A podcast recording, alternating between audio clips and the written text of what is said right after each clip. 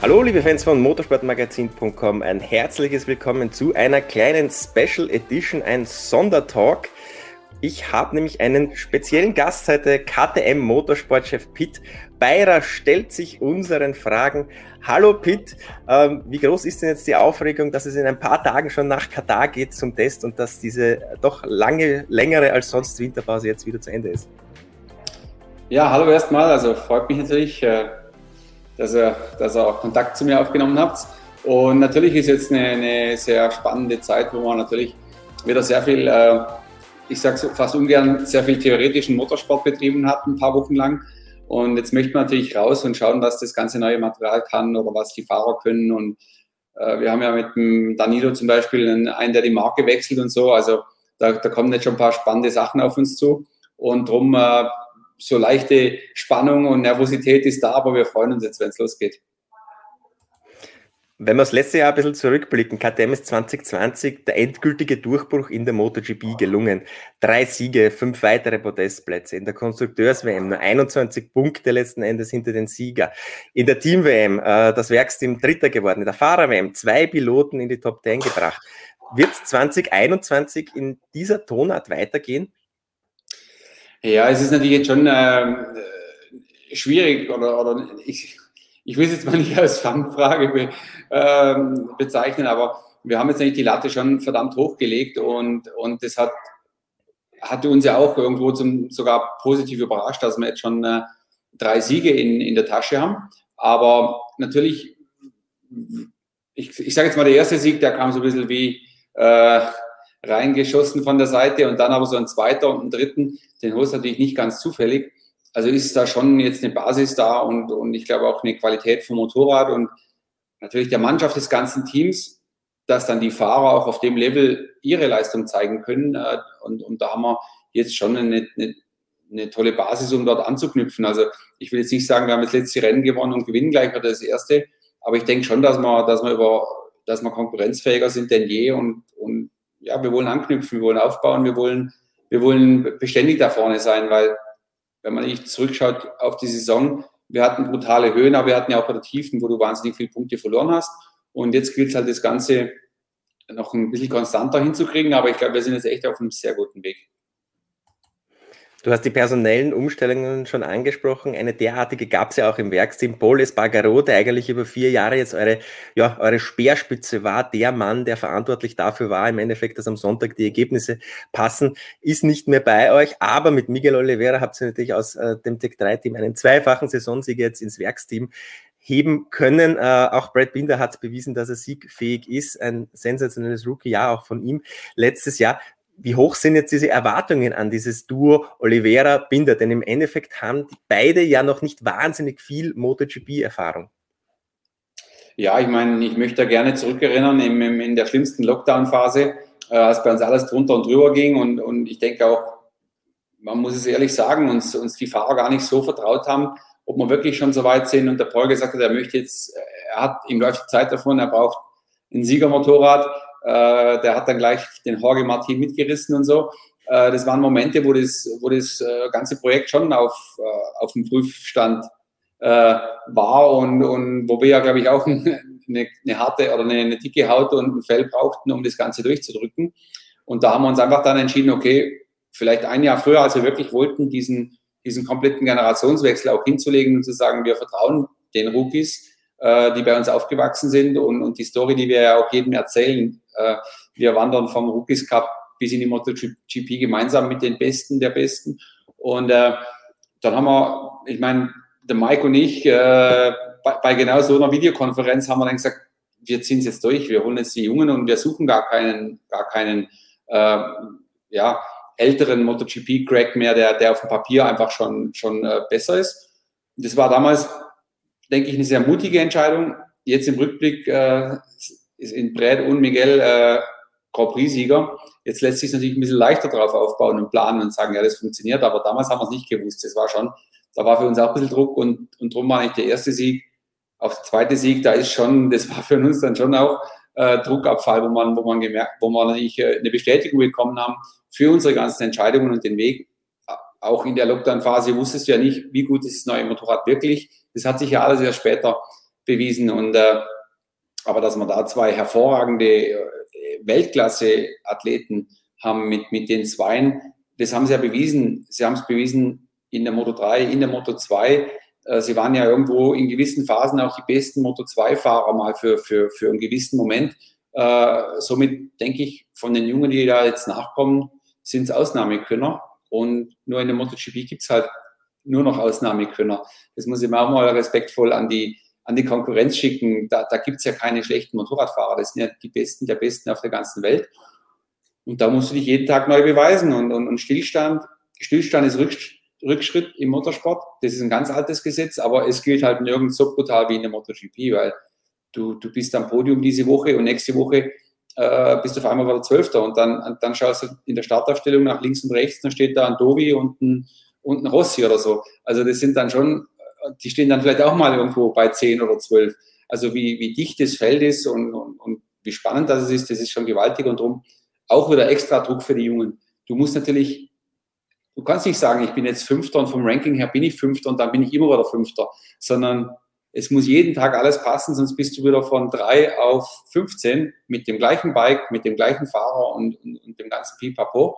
Und drum äh, Druck hochhalten und halt wirklich jeden, jeden Millimeter rausquetschen aus dem Projekt. Sei es die Mannschaft, ist es das Bike, sind es die Fahrer, äh, Wintertraining, äh, Red Bull unterstützen es hervorragend mit dem APC, dass man auch dort bei den Fahrern halt wirklich mithelfen, dass sie, dass sie tolle Betreuung haben. Weil natürlich auch, auch das ist so ein kleines Problem ja beim Straßenrennsport, dass es sehr schwierig ist, äh, Streckenzeit zu haben. Und dann trennt man sich oft von den Fahrern im November und erwartet, dass die im März dann die große Show rocken, weil du ein neues Motorrad hast. Aber es sind ja Menschen, es sind Athleten. Und äh, ich glaube, auch hier liegt, liegt einfach sehr viel Potenzial, um die Jungs dann perfekt vorzubereiten. Und da haben wir alles wieder reingeschmissen den Winter und jetzt schauen wir dann bald, wie es ausschaut.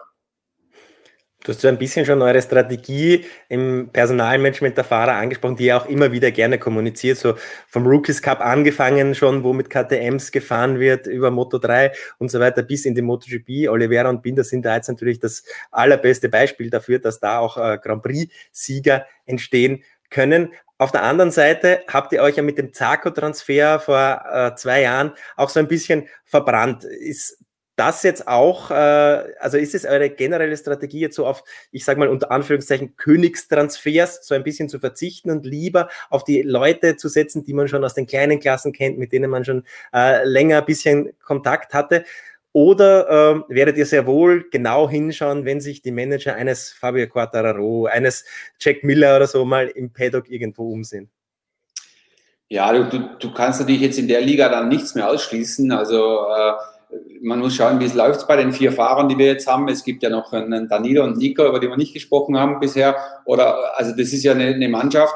Und trotzdem muss man schauen, was passiert auf dem Fahrermarkt. Da müssen wir äh, ganz klar am Ende des Tages wird nicht der, der, der absolute Erfolg des Projektes wird mit der Qualität des Fahrers entschieden. Das ist auch ganz klar.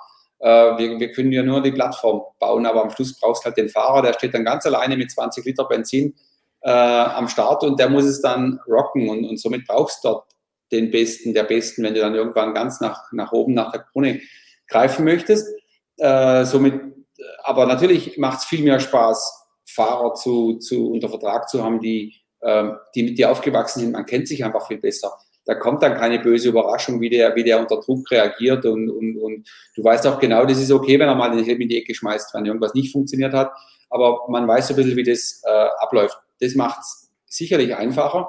Äh, aber es können ja auch, äh, wir sind ja alles keine Hellseher. Das ist, ich meine, Rennfahrer zu, unter Vertrag zu nehmen, das ist ja, ich, man kann es ja fast vielleicht mit Aktienhandel vergleichen. Im, Im, Rückblick ist es natürlich immer einfach zu sagen, welches die richtige Aktie gewesen wäre. Und, äh, aber du musst ja sehr früh die Weichen stellen und dich einfach für irgendwas entscheiden. Und, und wir bereuen auch die Zarko-Story nicht. Ich meine, ich glaube, äh, auch im Rückblick, der Johann ist ein, ist ein extrem äh, toller Rennfahrer und ich glaube, wir haben das Projekt jetzt sehr erfolgreich hinbekommen, genau in der Zeit, wo wir uns getrennt haben. Also es war aber für beide jetzt besser, sich zu trennen, weil er, er konnte jetzt Erfolge feiern mit einer neuen Marke und wir haben aber auch Erfolge gefeiert mit dem Projekt, wo er gesagt hat, das geht gar nicht, oder? Also manchmal passt es nicht zusammen. Und auch das wird wieder passieren, äh, weil, weil äh, ich bin kein Hellseher und, und ich muss dann oftmals vielleicht zwei Jahre vorher die Weichen stellen, um genau diesen Fahrer dann unter Vertrag zu haben. Und da werden Fehler passieren, aber da werden oft auch ganz gute Dinge und ich glaube auch ganz gute Weichen gestellt. Und, ähm, aber ganz klar, wir würden natürlich absolut äh, lieber mit den Fahrern arbeiten, die wir kennen. Also ob sich dann immer ausgeht, schauen wir. Aber natürlich äh, die, die MotoGP, das komplette MotoGP-Line-Up irgendwann aus dem Rookies Cup rekrutiert zu haben, das wäre eine tolle Geschichte. Also das haben wir schon ganz oben auf der Wunschliste. Du hast deine beiden Jungs von Tech 3 schon angesprochen. Ähm, vor allem die Verpflichtung von Danilo Petrucci kam ja doch für, für manche ein bisschen überraschend, ähm, weil es jetzt nicht so ganz ins Konzept passt, wenn man jetzt quasi Tech 3 als eine Art Junior-Team, so wie es ja in den vergangenen Jahren eigentlich hattet, ähm, aufbaut. Was steckt da dahinter? Was hat euch an Danilo Petrucci überzeugt, dass ihr gesagt habt, okay, das ist der richtige Mann für uns, aber nicht im Werksteam, sondern bei Tech 3? Ja, also ich meine, die, das Team als Junior-Team bezeichnet. Äh, das hat sogar oft der Herr W. selber gemacht, das hat die Öffentlichkeit gemacht. Also ich habe es eigentlich nie gemacht. Ich habe es ja immer versucht, von Anfang an in ein Projekt zu packen, wo wir sagen, wir haben ein Vier-Fahrer-Line-Up, am liebsten mit vier gleichen Motorrädern und, und, und schauen, wer sich wo entwickelt. Und wenn einer der Jungs ganz klar besser ist, dann bekommt er die neuen Teile und dann wird man auch in dieser Ecke vielleicht den Mike Leitner öfter sehen mit dem besten Material.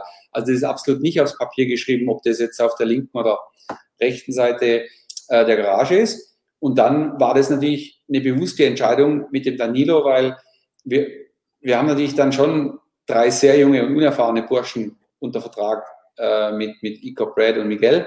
Und äh, zu dem Zeitpunkt war es uns dann irgendwo ganz wohl, noch so einen Burschen äh, an Bord zu holen, der halt doch schon ein bisschen älter ist, ein bisschen Erfahrung hat. Und äh, sicherlich von dem her auch der dem Team eine gewisse Stabilität mitbringen kann.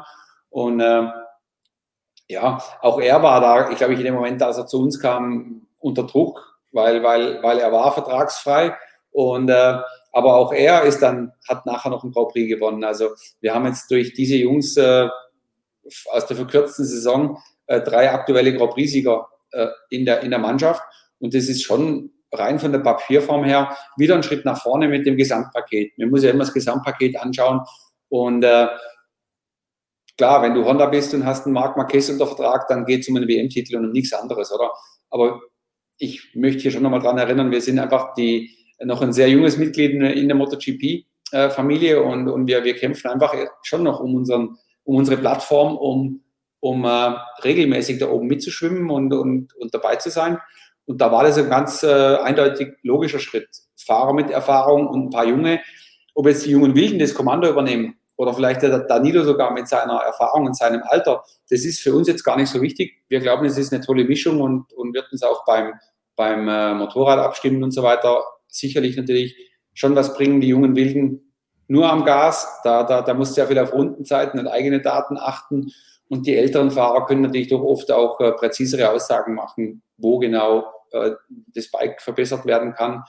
Nicht zu vergessen, äh, den Dani Pedrosa haben wir auch noch im Hintergrund also wir, wir haben jetzt, glaube ich, schon auch sehr, ein, ein sehr starkes Paket und, und versuchen so wieder den nächsten Schritt gemeinsam zu tun.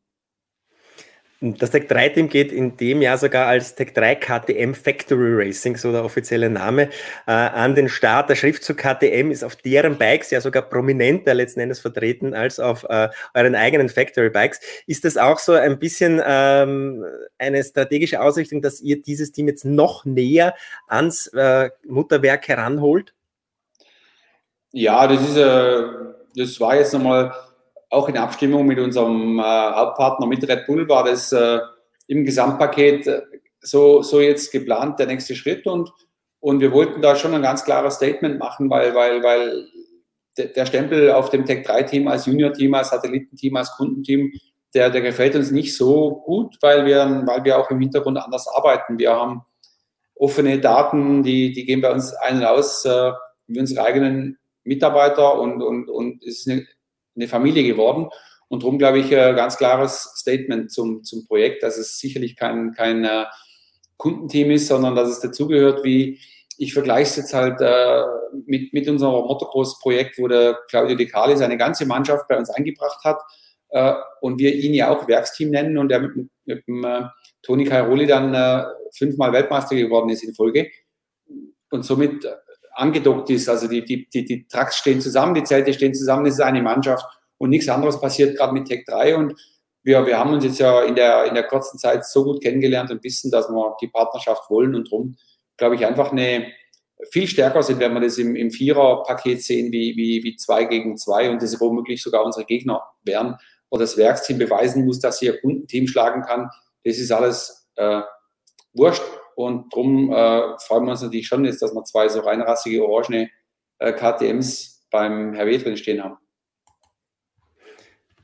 In den vergangenen Winterpausen war es ja immer so, dass ihr eigentlich einen äh, Rückstand auf die Konkurrenz aufholen musstet. Da ging es immer darum, aufzuholen. Ähm, ihr hattet durch die Concessions auch mehr Vorteile. Da habt ihr letztes Jahr dann einiges verloren. Ähm, aber ihr habt ja letztes Jahr auch bewiesen, dass ihr schon siegfähig in der MotoGP seid. Wie sehr haben all diese Faktoren eure Arbeit jetzt im Winter verändert? Lief da einiges und vieles anders als in den Jahren zuvor? Wird man da auch vielleicht äh, ein bisschen vorsichtiger, weil man ja jetzt auch schon zum ersten Mal wirklich was zu verlieren hat? Mm, also vorsichtiger sind wir noch nicht. Wir haben immer noch das, äh, das Visier weit offen und, und, und marschieren volle Kanne. Also das, das, das kann man jetzt nicht sagen, aber natürlich ist eine andere Situation, wenn du den letzten Grand Prix gewinnst, gehst mal nicht mit zwei Sekunden Rückstand in die Winterpause, wie wir das auch schon hatten, oder? Und, und, und, und musst alles radikal umdrehen. Und das macht das, macht das ganze Projekt momentan nicht auch so stark, dass wir jetzt anfangen, halt Dinge zu wiederholen, nicht neue Infrastruktur aufbauen, kein neues Team an Bord holen und auf einem äh, funktionierenden Paket aufbauen und halt wirklich uns auf kleine Sachen, aber jetzt liegt natürlich der Teufel im Detail, uns auch fokussieren können und nicht wieder komplett das ganze Projekt auf links drehen müssen, oder? Und äh, ich spüre keine Vorsicht und, und äh, wer den Mike Leitner kennt mit seinem Engagement, wenn es in den Techniksitzungen geht, da ist das nächste kleine Detail genauso wichtig und wird genauso brutal verfolgt wie, wie die drei Sekunden, die wir am Anfang hatten, oder? Und äh, wir, wir, wir, wir sind da voll unter Druck und dann hast du natürlich am Anfang viele große Dinge erledigt und dann weißt du aber ganz genau, da werden ja noch ein paar so Kleinigkeiten, die wir auch noch erledigen müssen und dann geht dir halt wieder die Zeit aus wie im Rennsport. Also äh, du bräuchtest ja permanent mehr Personal, mehr Budget und mehr Zeit, um noch besser zu sein. Aber genau das ist ja das Schöne am Rennsport. Du hast halt einen fixen Termin und dann geht's los und dann musst du liefern. Oder? Und, und, und das Ganze immer noch mit äh, dem ganzen Corona-Theater, das uns alle brutal nervt und, und Katar-Reisen, es sind halt Flugboxen. Wir, wir, wir, wir packen hier 17 Tonnen Material in Flugboxen und schicken das nach Katar. Jetzt muss natürlich auch die Zeitpläne berücksichtigen. Du kannst nicht sagen, am Freitag vor Katar wird es fertig und dann, äh, dann bringen wir das mit. Das muss ja vorher auch ein Zoll und, und, und. Also das sind schon ein paar Hürden. Aber das sind eben die Dinge, die ich jetzt schon auch ein bisschen genieße, dass wir hier im richtigen Zeitplan sind und wissen, wann wir was zu tun haben, dass das halt alles ganz normal abläuft und nicht, äh, nicht im Chaos und, und alles last minute. Drum, äh, ja, also dass wir uns schon ein bisschen ausruhen auf dem Erreichten und sagen, jetzt lassen wir uns ein bisschen ruhiger angehen. Das kann ich versprechen, das ist nicht so. Und wir sind natürlich trotzdem unter Druck bis zum letzten Tag, weil äh, das hört sich jetzt vielleicht alles recht schön und gut und, und extrem äh, qualitativ an. Nur wir haben natürlich durch die Erfolge vielleicht auch die, die, die großen Werke äh, ein bisschen aufgeweckt. Die, die, die schauen jetzt sicherlich nicht zu, wie KTM hier einen Durchmarsch macht und, und die legen natürlich wieder nach. Also äh, obwohl die homologierten Teile nicht angegriffen werden dürfen und, und, und, es wird wieder jeder so viel am Detail arbeiten, dass die Rundenzeit in Katar halt wieder schneller sein wird wie letztes Jahr. Darum brauchst du jetzt halt trotzdem nicht das Motorrad äh, von Portugal nur abstauben und dann wieder rausschieben, sondern musst schon ein paar Kleinigkeiten liefern, dass das, dass das wieder konkurrenzfähig ist. Ja, um da ein Beispiel zu liefern, Yamaha hatte schon angekündigt, dass man überhaupt mit so vielen Teilen und einer so großen Testmannschaft nach Katar zum ersten Test kommen wird, wie, ja, Meregali hat es, glaube ich, gesagt, überhaupt noch nie, seit er da irgendwie am Ruder ist. Wie sieht eure Strategie für die Testfahrten aus? Werdet ihr auch mit Mika Kalia und Dani Petrosa runterreisen? Wir bringen die ganze Mannschaft mit, ja. Also wir all in, weil äh, es ist natürlich genauso wie, wie die anderen Werke stehst du, stehst du nicht jetzt unter dem Druck, dass du genau diese eine Reise hast und da muss alles dabei sein und, und du hast ein ganz kurzes Testfenster. Äh, da musst du die ganzen Kleinigkeiten äh, durchdrücken. Äh, ist ja nicht gesagt, dass jede kleine neue Erfindung auch gleichzeitig besser ist. Also da wird man ein paar Teile aussortieren, die dann doch nicht ganz gut waren. Muss aufpassen, dass du dich nicht in, in irgendwas verrennst und vielleicht mit was Schlechterem sogar losfährst, wie, wie, wie das, was vorher dran war. Und darum ist, das wird extrem, ein extrem cooler Test, wenn man natürlich dann so fokussiert mit allem, was man hat, äh, Dani und Mika an Bord, den, den Rennfahrern, äh, dem neuen Rennfahrer und der ganzen Mannschaft da unten dann in äh, sechs Testtagen eigentlich das alles durchdrücken muss, was du normalerweise vielleicht hast einen Wintertest nach dem Rennen äh, oder nach dem letzten Rennen und dann das Malaysia und dann Katar, dann bist du natürlich schon ein bisschen in ruhigerem Fahrwasser. Jetzt heißt äh, alles in ganz kurzer Zeit durchdrücken, weil auch wir jetzt in der, in der Non-Concession-Liga mit dabei sind. Äh, wir können jetzt praktisch an den sechs Tagen ja noch ein bisschen rumspielen, aber wir müssen ja dann am ersten Grand Prix ein Motorrad homologieren. Und das ist dann eingefroren, das ganze Jahr, wie das der ganzen Konkurrenz. Und äh, somit ist da viel Druck auf den Test. Aber das, das ist jetzt was, das, das macht uns richtig Spaß, weil wir haben echt die, äh, die Kisten gut gepackt mit gutem Material und, und äh, ja, freuen uns einfach drauf, wenn wir es auspacken dürfen. Jetzt kommt eine Frage, die du im letzten Jahr wahrscheinlich gefühlte 5000 Mal schon beantworten hast müssen, aber natürlich auch unsere Seher würden das gerne wissen. Aus dem Mund des KTM Motorsportchefs, wie wichtig ist jetzt Dani Petrosa dafür, dass letztes Jahr dann dieser Durchbruch gelungen ist? Wie wichtig ist seine Vorarbeit, die er auf den Teststrecken geliefert hat? Ja, das ist, das ist sicher sehr hoch, ganz hoch anzusiedeln und einzuschätzen, weil äh, ich glaube, er kam, er kam wirklich im richtigen Moment so ins Projekt, als, schon, als wir schon ein bisschen laufen konnten. Und, äh, aber er hat dann sehr schnell und sehr gezielt durch einige Dinge am, am Bike verbessert. Wir haben aber auch gleichzeitig die, die Ingenieursmannschaft nochmal ziemlich umstrukturiert. Und äh, der, der Dani hat dann auch mit dem Wolfgang Felber und mit dem Marco Bertolatti zwei sehr erfahrene Leute an die Hand gekriegt, um, um, um, um das Motorrad in der Entwicklung äh, zu, einfach zu beeinflussen. Und die waren dann auch pfeilschnell mit der ganzen Mannschaft, das umzusetzen. Also äh, Dani hat, ja, der hat einfach enorm gute Aussagen gemacht, ganz gezielt. Da am Rahmen, da an der Schwinge äh, wünscht er sich was, am Motor wünscht er sich das, von der Elektronik wünscht er sich das, Gabelstoß, der hat das Motorrad in Einzelteile zerlegt. Er kommt nicht rein und sagt, das ist zu langsam oder das passt nicht oder es gibt ja auch so Ausfahren, sagen von Rennfahrern, alles ist Mist. Äh, das ist es ja nie.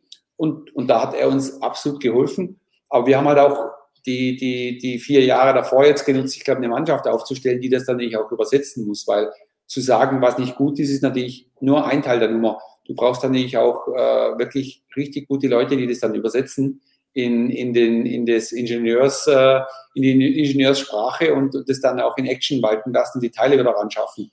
Und da war genau der richtige Zeitpunkt. Dani kam zu uns, die Mannschaft war bereit dafür und da haben wir richtig was draus gemacht. Und das Motorrad hat seine Handschrift eindeutig. Also da gibt es gar nichts äh, zu, zu meckern und, und äh, im Gegenteil, da, da freuen wir uns wirklich riesig und dass das Projekt auch so geklappt hat. Weil es war ja auch da, gab es ja auch die Aussagen, das ist so eine Alternative und der kann sowieso nur eine fertige Honda fahren und der ist viel zu leicht und was weiß ich, was ich alles für Kritiken für, für den Dani bekommen habe und die stimmen einfach alle nicht. Der hat einen hervorragenden Job gemacht und äh, hat auch keinen Marketingvertrag gesucht, um ein bisschen Geld zu verdienen in der Pension. Der will richtig hart arbeiten und will Erfolg mit uns und das, das macht echt Spaß. Die zweite große Überraschung neben KTM im letzten Jahr war Suzuki, die letzten Endes sogar äh, Team- und Fahrerweltmeister geworden sind. Auch ein Projekt, das noch nicht so lange dabei ist wie jetzt die großen etablierten. Ähm, auch ein Hersteller, der jetzt ähm, mit einem riesigen Konzern wie Honda nicht unbedingt zu vergleichen ist. Ähm, kann KTM aus diesem Erfolg irgendetwas lernen oder irgendetwas mitnehmen für die eigene Zukunft auch? Na, ich muss ehrlich gestehen, das haben wir ja schon. Ne? Also Suzuki war für uns schon immer so natürlich die Benchmark, weil als die eingestiegen sind, haben wir eigentlich entschieden, wir werden einsteigen, oder? Jetzt hat man nicht ganz genau geschaut, wie die das gemacht haben. Und äh, das ging damit los, dass sie schon beim gleichen Hersteller ihre Trucks haben bauen lassen. Also sie haben, sie haben erstmal sehr viel saubere Basisarbeit gemacht und, und dann das Motorrad gebaut und, und, und dann aber auch sehr jungen Fahrern vertraut. Und das war schon so ein, so ein Weg, den wir irgendwo auch vorgehabt haben. Äh, ich möchte mich jetzt nicht vergleichen und die, die sind Weltmeister. Also äh, das ist, das wäre jetzt vermessen, aber wir haben darüber geschaut und was die machen. Die haben jetzt einfach wirklich sauber gemacht und gute Arbeit geleistet und sind jetzt auch für den Weltmeister geworden. Aber auch mit zwei Fahrern, die man vielleicht vor zwei Jahren nicht so hoch gehandelt hätte, dass man gesagt hat, da ist der neue MotoGP-Weltmeister dabei. Und sie haben genauso dem Druck von außen standgehalten und, und bei äh, Wechselgedanken von Stars, wie jetzt Vinales will unbedingt zu, zu, zu Yamaha, äh, bekommt dort sehr viel Geld und, und, und alles. Äh, haben sie zugeschaut, haben sich dann für die junge Generation entschieden und, und, und diesen Weltmeister und der Maverick noch nicht. Also die haben da sicherlich wirklich gut agiert und schlau agiert und einen Job gemacht. Also da, da schauen wir schon rüber und respektieren das, was die da gemacht haben. KTM hat ja schon den neuen Vertrag mit der Dorna unterschrieben. Ihr habt euch bis inklusive 2026 schon zum MotoGP verpflichtet. Ähm, wenn wir jetzt ein bisschen Wunschkonzert spielen dürfen, in, in, welche Richtung soll sich denn in diesen kommenden fünf Jahren äh, die MotoGP entwickeln als Produkt und auch auf technischer Seite?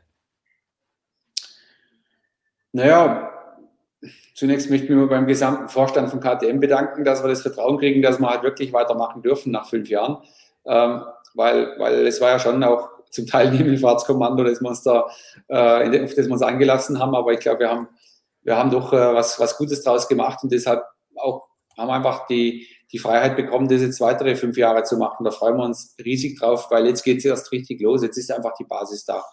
Und äh, die Klasse selber, die muss aufpassen, die darf sich jetzt gar nicht so stark verändern, weil, weil äh, die Dorna mit dem Visionär Espeleta, die haben natürlich das MotoGP wirklich, ich glaube, besser kann man es gar nicht managen. Sie haben es extrem professionelle Umfeld äh, gemacht. Sie haben sehr starke Medienpartnerschaften. Sie haben äh, eine, eine, eine, gewaltige Fernsehübertragung. Und, äh, und von dem her ist, ist das Ganze äh, schon, steht von dem her schon mal auf einer sehr soliden Basis. Dann haben sie das Reglement so immer wieder mal hier und da ein bisschen beeinflusst. Serien-ECU, aber dann doch wieder technische Freiheiten voller Prototypenbau, aber vielleicht die ganz wahnsinnigen Entwicklungen doch gar nicht erlaubt und gestoppt und haben es halt somit geschafft, äh, die Klasse so eng zusammenzuschieben, dass halt der erste und der zwanzigste manchmal in einer Sekunde unterwegs sind. Spannende Rennen. Ich glaube, die Zuschauer, die, die, die lieben es einfach und wir lassen die Macht bei den Fahrern.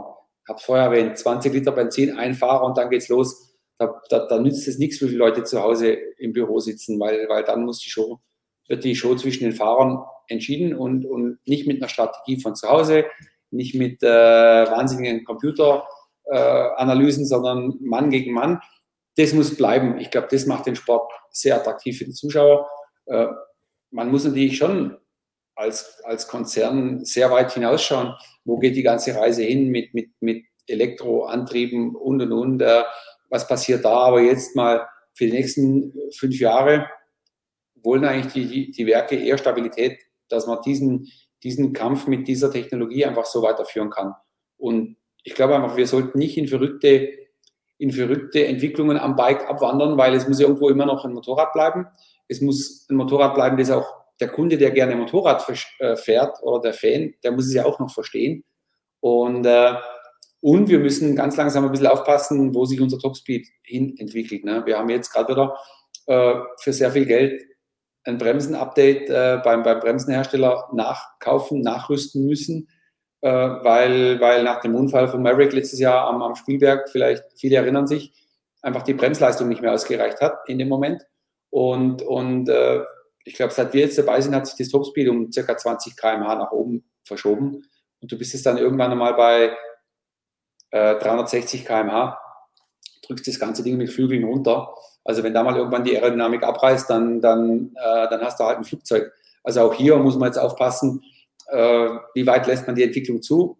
Und natürlich muss das Reglement uns stoppen als Hersteller, weil wir versuchen natürlich jeden Tag noch ein besseres Motorrad zu bauen und die Konkurrenz macht das Gleiche. Jetzt können wir ja nicht sagen, uns wird es jetzt zu schnell, äh, jetzt schauen wir mal, was die anderen machen und so, sondern das, das muss über das Reglement geregelt werden. Also hier gibt es sicherlich interessante Diskussionen die nächsten äh, Wochen und Monate, aber ansonsten, wir, also wir, wir können uns nur bedanken. Dorna macht echt einen super Job. In dem Netzwerk fühlen wir uns wohl.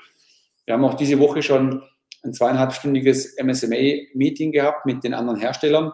Und das Klima, das man da dann wirklich am Verhandlungstisch mit den anderen Herstellern hat, und dann gegenüber dem Promoter, das ist schon wirklich erstklassig und darum äh, vertrauen wir auch, dass die Dorna die richtigen Schritte setzen wird. Wir müssen publikumsnah bleiben. Wir müssen die Fans an die Rennstrecke holen, hoffentlich dann auch bald wieder live. Und natürlich ist auch wichtig, einfach die Schwierigkeit des Sports, der Techniker, der Menschen übers Fernsehen nach Hause zu trans transportieren. Und, und, da sind wir ganz stark in Abstimmung mit Dorna, das auch äh, so zu tun. Abschließende Frage, die wir auch immer wieder mal von äh, Fans gestellt bekommen. Im Vorjahr hat der Northern Talent Cup gestartet, dort wird mit KTM-Maschinen gefahren. In diesem Jahr soll der Austrian Junior Cup, glaube ich, heißt das offiziell, starten. Dort wird auch mit KTM-Maschinen gefahren. Ähm, wie wichtig sind euch diese Projekte und äh, braucht KTM mittelfristig einen, eine Art Local Hero aus dem deutschsprachigen Raum, der auch in der Motorrad-WM als Stammfahrer Fuß fassen kann? Äh, sehr schön und danke, dass du den, den äh, Junior Cup ansprichst, äh, weil es sind noch ein paar Startplätze frei. Und wir, äh, ich kann euch sagen, die, dieses Motorrad, das ist nur entstanden äh, aus der Emotion heraus vor zwei Jahren, als wir am Spielberg gestanden haben. Die Tribüne war voll, die Emotionen waren, waren gewaltig. Und, und, und dann stehen wir mit, mit, mit unseren ganzen Fachleuten vor Ort und äh, von unserem Werk sind so viele Leute vor Ort, von Red Bull sind viele Leute vor Ort. Und was uns dann zum absoluten Glück fehlen würde, wäre halt dann noch ein einheimischer Spitzenfahrer. Und äh, das ist immer so ein Moment, wo man sagt, Mensch, jetzt müssen wir auch dringend was tun. Ja, und was muss man tun? Das Problem ist, dass, dass der Umstieg von Zweitakt auf Viertakt hat die Motorräder viel teurer gemacht. Und, und was als MotoGP oder Moto3 rausfällt, ist für nationale Meisterschaften eigentlich immer noch zu teuer und auch zu, zu schwierig zu warten. Jetzt fehlt eigentlich das klassische Einsteigermotorrad für, für, den, für den Straßenrennsport wie im Motocross, wo ich mir so ein Bike kaufe, das in Sprinter reinstelle und dann, äh, und dann äh, einfach irgendwo in der Kiesgrube trainieren gehe. Was fehlt uns? Ein Motorrad für die ganz Jungen, mit Streckenzeit, mit Anleitung, mit Trainern und so weiter und dann nicht eine, eine Rennszene, weil erst wenn Rennen gefahren wird, wirst du wieder gemessen und dann, dann geht da wirklich was vorwärts mit dem Leistungsgedanken. Und die Erkenntnis war ganz klar, dass unter Moto 3 eigentlich nochmal ein Motorrad fehlt für den Einstieg. Jetzt haben wir zu, zunächst mal dieses Motorrad gebaut und versucht da einfach einen attraktiven Preis äh, zu finden, der den Einstieg überhaupt erst möglich macht. Und dann gemeinsam mit, äh, mit äh, Spielberg und, und auch äh, dem ÖANTC äh, Dinge zu organisieren, wie die Jungs dann auch trainieren können, wo man auf äh, Verkehrsübungsplätzen oder auch auf der Rennstrecke Trainings machen kann und letzten Endes eine kleine Rennserie schaffen. Und das Ziel dabei ist eigentlich nichts anderes, wie deutschsprachige Fahrer von, äh, von, von, von der Jugendarbeit überhaupt für den Rookies Cup vorzubereiten. Unser, uns fehlt, uns, uns, unser Problem ist eigentlich, dass ähm, unsere Fahrer nicht mehr stark genug sind, dass sie bei der Sichtung für den Red Bull Rookies Cup äh, genommen werden, oder? Weil sie noch zu langsam sind. Und wir müssen hier eigentlich an der Basis die Jungs noch besser vorbereiten für diesen ersten Schritt, um dann im Red Bull Rookies Cup Fuß zu fassen. Wenn du dann mal dort drin bist, wirst du gesehen von, von guten Teammanagern, äh, hast, hast, ein sehr, hast ein sehr dichtes Fahrerfeld und kannst dich dann nach oben entwickeln. Aber die Erkenntnis ist klar, es fehlt eigentlich ja ganz sicher im deutschsprachigen Raum und, und, und speziell in Österreich äh, der Unterbau. Und, und dafür ist dieses Bike und dafür ist auch die, diese Klasse. Also wir, wir wollten uns nie engagieren oder wir wollen eigentlich nicht Rennveranstalter sein, aber das ist wirklich sowas, wo uns äh, am, am Spielberg beim Rennen eigentlich motiviert, äh, jetzt diese jungen nationalen Fahrer in, die, in, die, in den Straßenrennsport zu bekommen. Und da schauen wir jetzt mal, was draus wird. Es gibt schon eine sehr ordentliche, eine sehr ordentliche Anmeldungs- Liste und, und dann fahren wir wieder Straßenrennen in Österreich. Da freuen wir uns drauf. Ja, wir freuen uns auch. Pete, ich sage danke für deine Zeit. Herzlichen Dank, dass du dir die Zeit genommen hast für all deine fachkundigen Aus. Führungen. Äh, wir dürfen uns jetzt gemeinsam von unseren Zuschauern verabschieden. Wenn euch dieses Interview gefallen hat, dann lasst doch ein Like da, abonniert unseren Kanal Motorsportmagazin Motorrad. Und ja, wir werden in den kommenden Wochen natürlich mit Beirer und seiner KTM-Crew auch bei den Testfahrten ganz genau auf die Finger schauen. Alles bei uns im Live-Ticker auf motorsportmagazin.com und dann natürlich auch wieder die ausführliche Testanalyse aus Katar. Bis dahin bleibt uns treu, drückt vielleicht auch KTM die Daumen in dieser Saison. Zumindest wenn ihr Österreicher seid, ist das wahrscheinlich ein ganz, ganz äh, heißer Tipp. Und der Peter und ich dürfen uns jetzt verabschieden. Ciao. Danke, ciao.